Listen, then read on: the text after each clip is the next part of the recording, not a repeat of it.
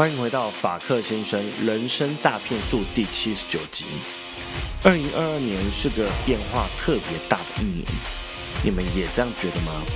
对我来说，有几个变化特别大的，例如像币圈，币价的涨跌幅高达了七到八十 percent，NFT 也缩小了九十 percent，真的是币圈一年人间十年。那还有六月，我跟朋友一起开了一间餐酒馆。那还有最近呢，也开始了一项我自己非常有兴趣的工作。因此，我觉得二零二三年是一个充满希望，还有令人很期待的一年。今天已经十二月三十，算是年末了，所以我也回顾一下二零二二年的一些失败经验，跟我所学到的成长心得。还有二零二三年我想要养成的习惯是什么？在今天的节目内容里面将跟大家分享。你现在收听的是法克先生人生诈骗术，这是一个关于人生经验分享、自我成长学习的频道。偶尔会聊聊自我成长学习、育儿心得、加密货币，我们也会邀请各行各业的特别来宾来跟大家一起聊聊天，是一个贴近你我生活的频道，适合上班通勤、运动、睡前收听。听完觉得对你有帮助，记得按下订阅，才不会错过哦。我们节目开始。大家好，我是法克先生，现在时间是二零二二年十二月三十号凌晨两点。这一集内容是二零二二年的最后一集节目，卡了有点久，因为本来我想要做多巴胺断食法的成功方法分享，可是我屡屡失败。那多巴胺断食法简单来说，就是让大脑一整天几乎都不分泌多巴胺，让我们的大脑休息，然后重新找回专注力。所以这个时间必须要达到二十四小时，并且禁止使用社群软体，然后手机、电脑、电视，所有的三 C 产品，甚至是连运动跟看书都不行，因为这一些都会分泌多巴胺，只能散步，然后写写文章，书写一下文字，冥想，这样听起来是不是就超级困难了？所以我才会一直失败。但其实啊，仔细再看一下这些条件跟内容，不就是以前我们没有手机跟网络不发达的时代吗？那以前我们也是这样子过来的。搭捷运的时候就是搭捷运，没有低头划手机，没有其他的三 C 产品，我们也是这样活过来的。但反而是现在太多的三 C 产品分散了我们的注意力。所以我希望透过多巴胺断食法重新找回专注力，但是我失败了。不过虽然失败了，我还是想要跟大家介绍一个软体。这个软体呢，让我成功的控制自己在二十四小时之内只打开了 IG 两次。这也不是一刚开始使用这个 app 就变成两次的。这个软体是 Ryan 介绍我使用的，叫做 One Second，O N E S E C。它可以透过 iPhone 捷径的方式去做设定。当你打开 IG 的时候，它会联动 One Second 这个软体启动，并且跳出提示的画面。这个画面呢，大概会有五秒钟。它会询问你是否确定要打开 IG，并且上面提示你。在过去二十四小时之内，你已经打开 IG 几次了？上次打开是多久之前？所以在接受到提示的时候，你可以问问自己：我现在真的需要打开吗？我有打开 IG 的一定一定的必要性吗？那不打开可以吗？借由这种方式降低对社群媒体的成瘾。那如果你还不晓得社群媒体成瘾的可怕性，你可以回去听第六十七集，该戒了吧？八成以上的人都上瘾了。那还有推荐你一部 Netflix 的原创影片，这部影片的名字叫做《智能社会进退两难》，这是一部剧情式的纪录片，它邀请了打造这些科技产物的科技专家去探讨。网际网络对社群媒体的对人类的危险影响，并且连这些编写程式码的设计者本身也无法抵抗这种诱惑。所以这部电影我是五颗星，非常推荐。我把以上两个连接都放在资讯栏，有兴趣的朋友可以去看一下。回到正题，二零二二年的回顾。首先呢，我在加密货币的投资当中，我损失了不少钱。这当中我犯了哪一些错误？这些错误给我什么经验呢？我列了三点跟大家分享一下。第一点，重视资讯安全的重要。这个我放在第一点，是因为。再多的获利，如果因为治安做得不好，被钓鱼网站欺骗，或者是被骇客盗领一空，那就功亏一篑了。所以我觉得在加密货币的投资当中，资金的安全是最重要的。包含最近 FTX 的倒，也更加确定了资金安全的重要性。第二点，高报酬伴随着高风险，这句话相信大家非常常听见。所以风险控管就显得更重要了。这个投资标的或项目占总资产的多少百分比？那这个百分比呢，就要因人而异，因为每一个人可以承受的风险、跟赚钱的能力，还有当下所处的经济状况都不同，所以不要盲目的跟单，需要评估自己的投资风险。第三点，短期投资有赚就跑，通常不会输。在过去经验告诉我，卖飞总比紧握着好，而且卖了以后就不要再去回头看了。其实要卖在最高点是一件非常困难的事情。我们通常有赚就跑，把鱼尾巴留给别人吧。以上三点是我觉得我在二零二二年的币圈获得的一些经验。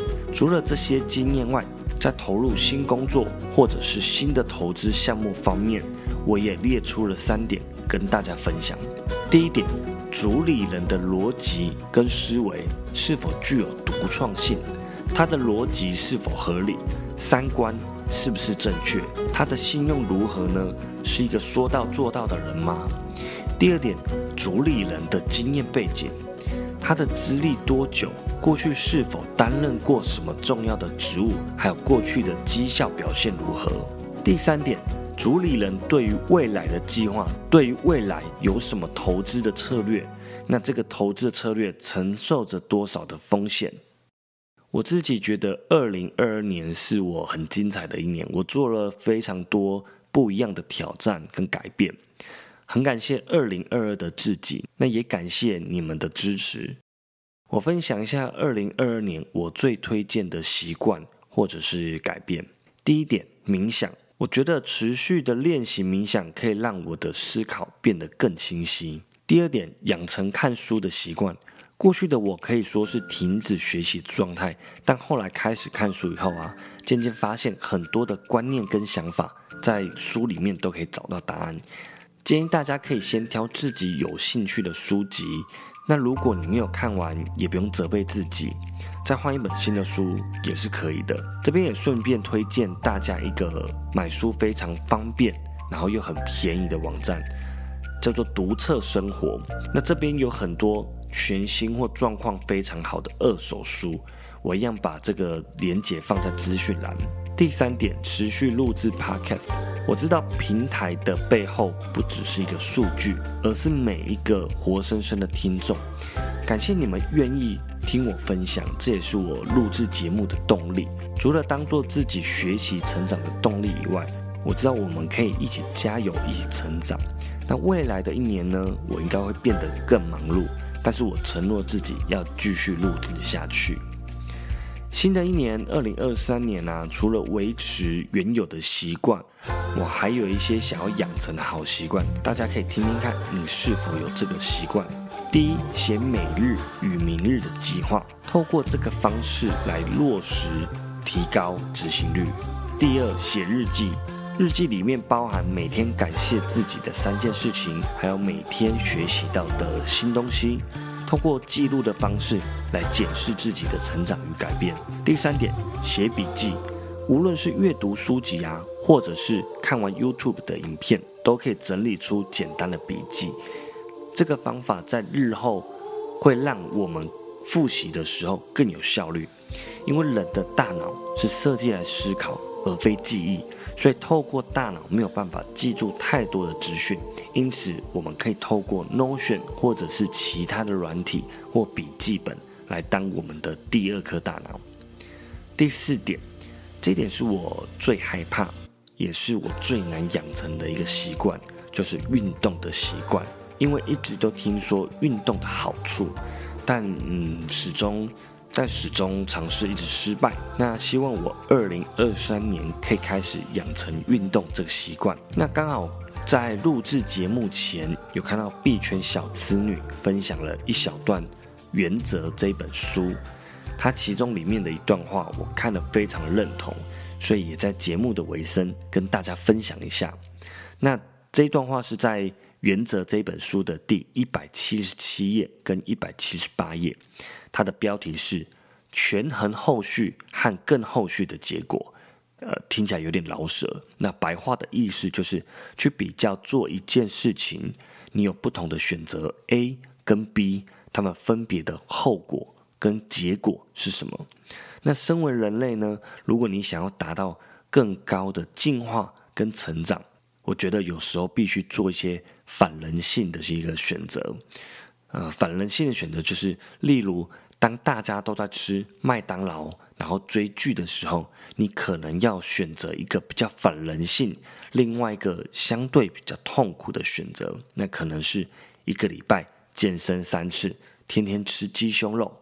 那或者是说，当别人花钱挥霍的时候，你要去选择一个反人性的选择，就是节省计算每一分赚来的钱，辛苦的存钱。